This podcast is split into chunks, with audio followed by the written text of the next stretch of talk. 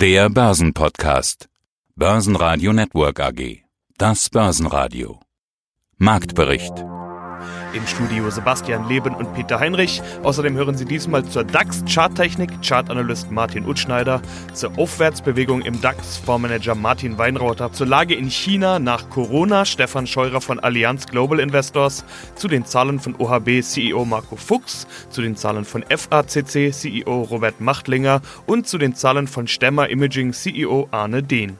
Alle Interviews in ausführlicher Version hören Sie auf börsenradio.de oder in der Börsenradio App.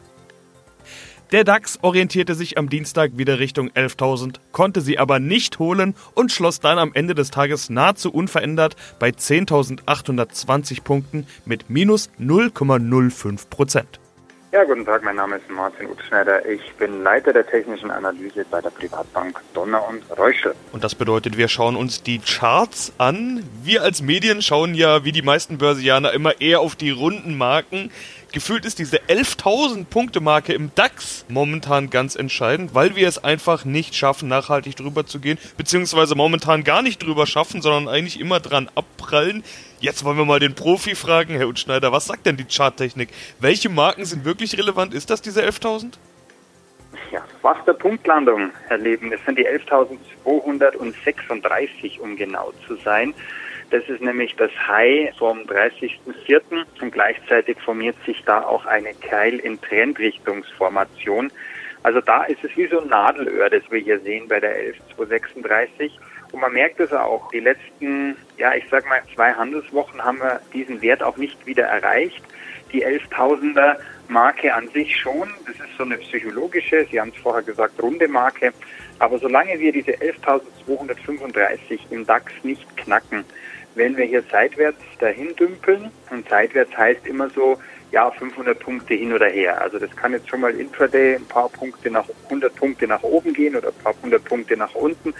Ändert aber nichts an der grundlegenden Ausrichtung, denn wir haben immer noch die Gefahr, dass wir ein Gap Closing, das nennt man Inselumkehrformation, also Island Reversal oder auf Deutsch Inselumkehrformation, die könnte sich nochmal einstellen und dann hätten wir ganz schnell einen Test der 10.100 oder der 10.000er Marke.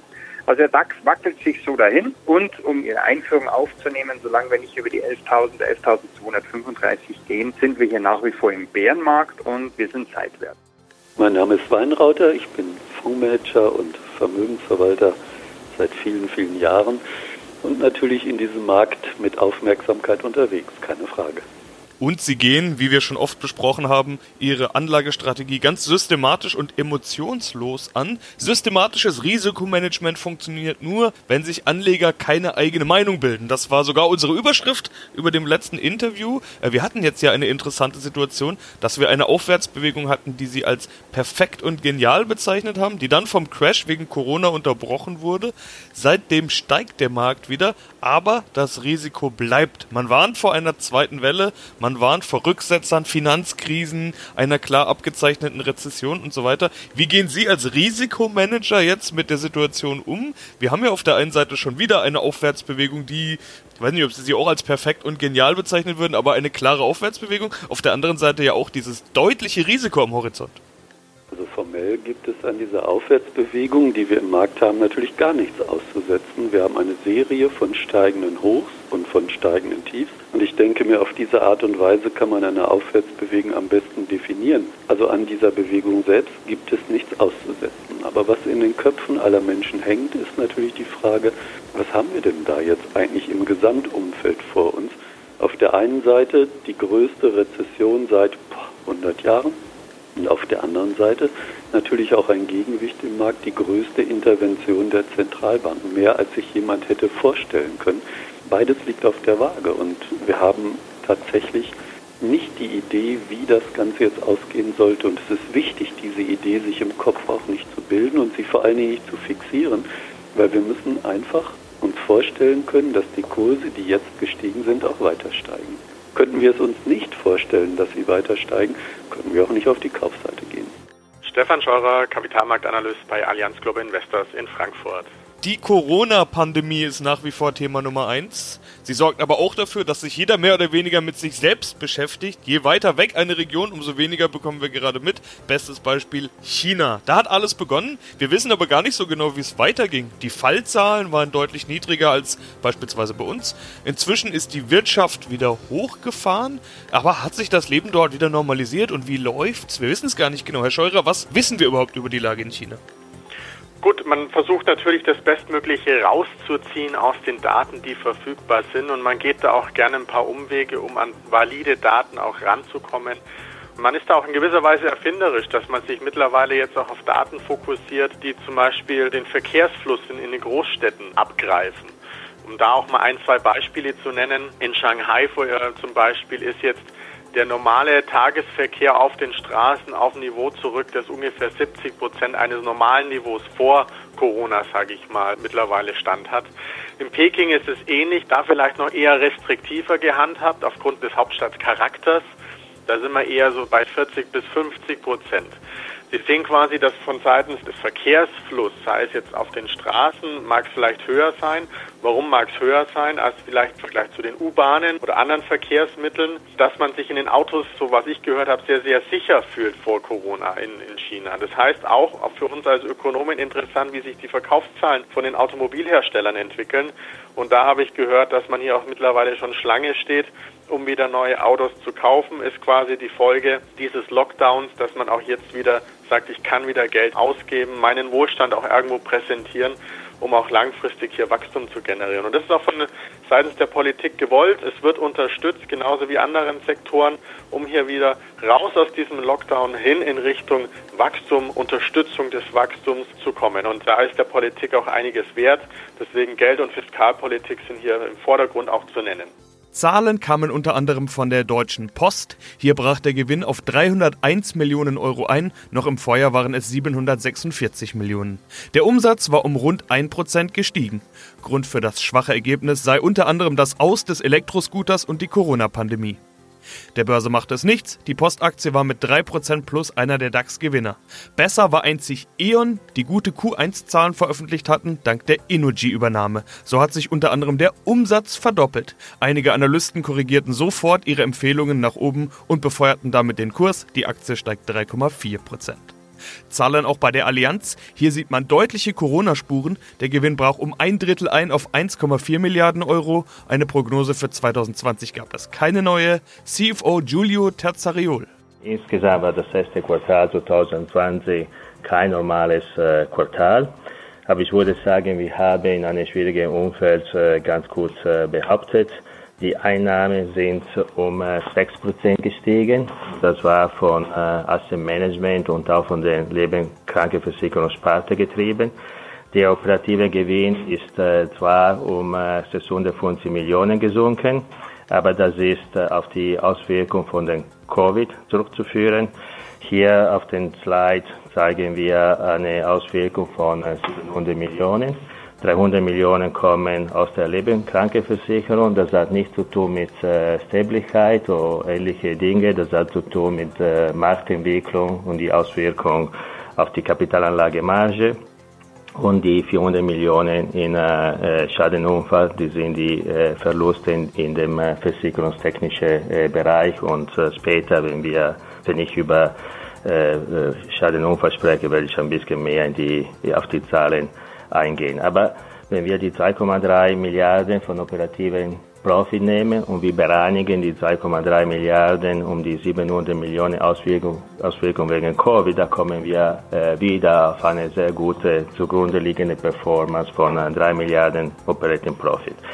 Der Jahresüberschuss ist auch klarerweise von der Entwicklung des äh, operativen äh, Gewinns äh, beeinflusst. Auch wieder da, wenn wir die Zahlen um die Covid-Auswirkung bereinigen, hätten wir einen Jahresüberschuss gehabt auf dem Niveau vom äh, Vorjahr. So, Fazit, äh, klar, Auswirkungen aus Covid, aber die zugrunde liegende Performance ist äh, eigentlich ganz äh, solide ge äh, gewesen.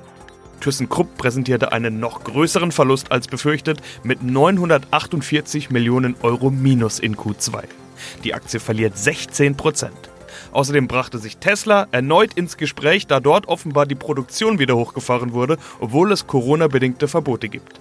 Tesla-Chef Elon Musk schrieb dazu auf Twitter, wenn jemand festgenommen wird, werde ich darum bitten, dass nur ich es bin. Schönen guten Morgen, mein Name ist Marco Fuchs. Ich bin der Vorstandsvorsitzende der OHBSE, einem deutschen Raumfahrtunternehmen. Und zwar sind Sie eine der großen Raumfahrttechnikkonzerne. Bei Ihnen geht es um Wettersatelliten, Galileo-Satelliten für Beobachtungen, Missionen zur Venus-Beobachtung, Missionen ExoMars und Teile des Rovers. Grund des Interviews sind Ihre Q3-Zahlen und bevor wir uns über die Zahlen unterhalten oder ob es Leben auf dem Mars gibt, lassen wir uns doch über die Auswirkungen der Lebensform des Covid-19-Virus unterhalten. Welche Auswirkungen sehen Sie denn durch die Corona-Krise? Ihr Geschäft ist ja eigentlich langfristig und doch schlagen Sie vor, keine Dividende auszubezahlen, also 7,5 Millionen Euro mehr Liquidität? Ja, das stimmt. Unser Geschäft ist im Grunde relativ unabhängig von der Corona-Krise, weil wir langfristige Projekte haben, weil der Nutzen der Raumfahrt eben auch unabhängig davon ist. Ganz im Gegenteil, natürlich ist die Fernerkundung und auch die Optimierung von Mobilität über Navigationssatelliten eher ein Thema, was von so einer Krise auch profitiert. Aber trotzdem ist es natürlich so, dass die Corona-Krise Ungewissheit gebracht hat auch weiterhin bringt natürlich. Kein Mensch weiß, wie das Jahr 2020 wirklich weiterläuft. Insofern haben wir jetzt vor einigen Tagen oder vor zwei Wochen entschieden, dass wir auch die Dividende, die wir eigentlich traditionell immer gezahlt haben, dass wir die in diesem Jahr aussetzen werden. Einfach um mal abzuwarten, um Liquidität im Unternehmen zu halten und im Grunde auch um vorbereitet zu sein, falls dann die Dinge sich doch negativer entwickeln sollten. Was ich nicht unbedingt absehe, aber was man ja doch nie so richtig weiß. Ja, in welche Richtung denken Sie da? Also, Sie haben eine Tochter, MT Aerospace zum Beispiel in Augsburg. Die baut ja auch eine Trägerrakete Ariane mit und für die Luftfahrt. Womit ist hier zu rechnen? Ja, die Luftfahrt ist natürlich von dieser Krise deutlich mehr betroffen als die Raumfahrt. Das liegt einfach daran, dass natürlich der Flugverkehr, die, die äh, Airlines natürlich offensichtlich mit am ähm, intensivsten betroffen sind. Die Raumfahrt ist natürlich nicht so betroffen. Die Ariane-Raketen weiterfliegen. Es ist jetzt gerade der Produktwechsel von der Ariane 5 zur Ariane 6.